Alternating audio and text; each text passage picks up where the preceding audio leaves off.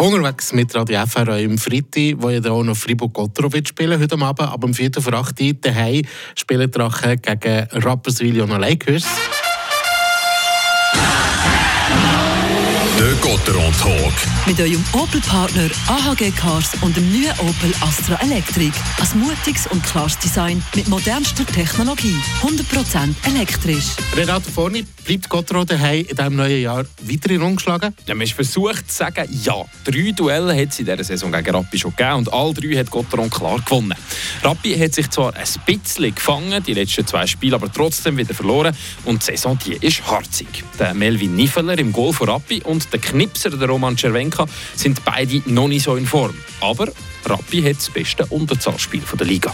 Gerade eine gute Gelegenheit für die Freiburger, um das Powerplay äh, gut zu machen, oder? Absolut. Sandro Schmid hat es im Training gesagt. Gotteron hat sehr viel Zoneneintritt beim Überzahlspiel geübt. Mit dem ist der Trainer der Christian Dübe nicht zufrieden zu Genf. Freiburg kann das also gerade als gute Übung nehmen, heute gegen Rappi. Und apropos gute Übung, es ist ja noch ein neuer Spieler dabei bei Gottero, der Kanadier Thomas Gregoire. Eine gute Verstärkung oder, oder wie? Ja, frischer Wind gibt er sicher rein, der Thomas Gregoire. Das hat man heute auch gesehen im Training. Die Gefahr die ist aber, dass wieder ein Konkurrenzkampf unter den Ausländern, besonders bei den Verteidigern, ausbricht. Die Dynamik zu handeln ist nicht einfach.